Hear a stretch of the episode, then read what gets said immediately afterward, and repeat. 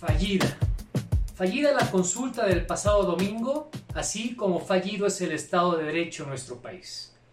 Soy Miguel Ángel Arevalo y este es nuestro espacio de opinión como cada semana en GDL Post.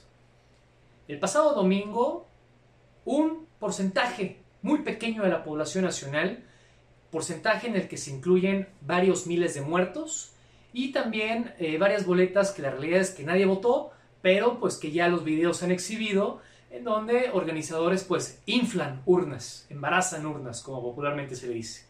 Solamente el 7%, incluido estos números que ya mencionaba, salió a participar en la consulta ciudadana el pasado domingo, en donde el presidente de la República, Andrés Manuel López Obrador, en su afán de alabar tanto a Jesucristo, de quererse sentir un Mesías bíblico, pues decide hacer esta consulta ciudadana a modo de aquella cita bíblica en la que recordemos que un, eh, una autoridad romana le da la decisión al pueblo para que ellos decidieran a quién juzgar, a Barrabás o a Jesucristo. Esa historia ya la conocemos, pero esa historia que ahora ocurrió en nuestro país no la conocíamos.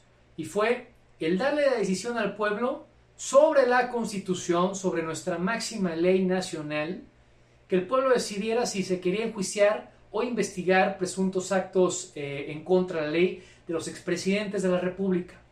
Aquí lanzo yo esta pregunta a todos ustedes.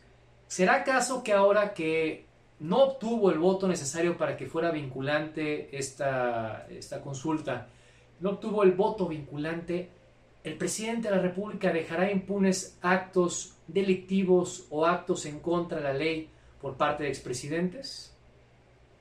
Como siempre, Andrés Manuel López Obrador, pasándose por el arco del triunfo, nuestra máxima ley, la Constitución mexicana. Quédate con nosotros. GDL Post.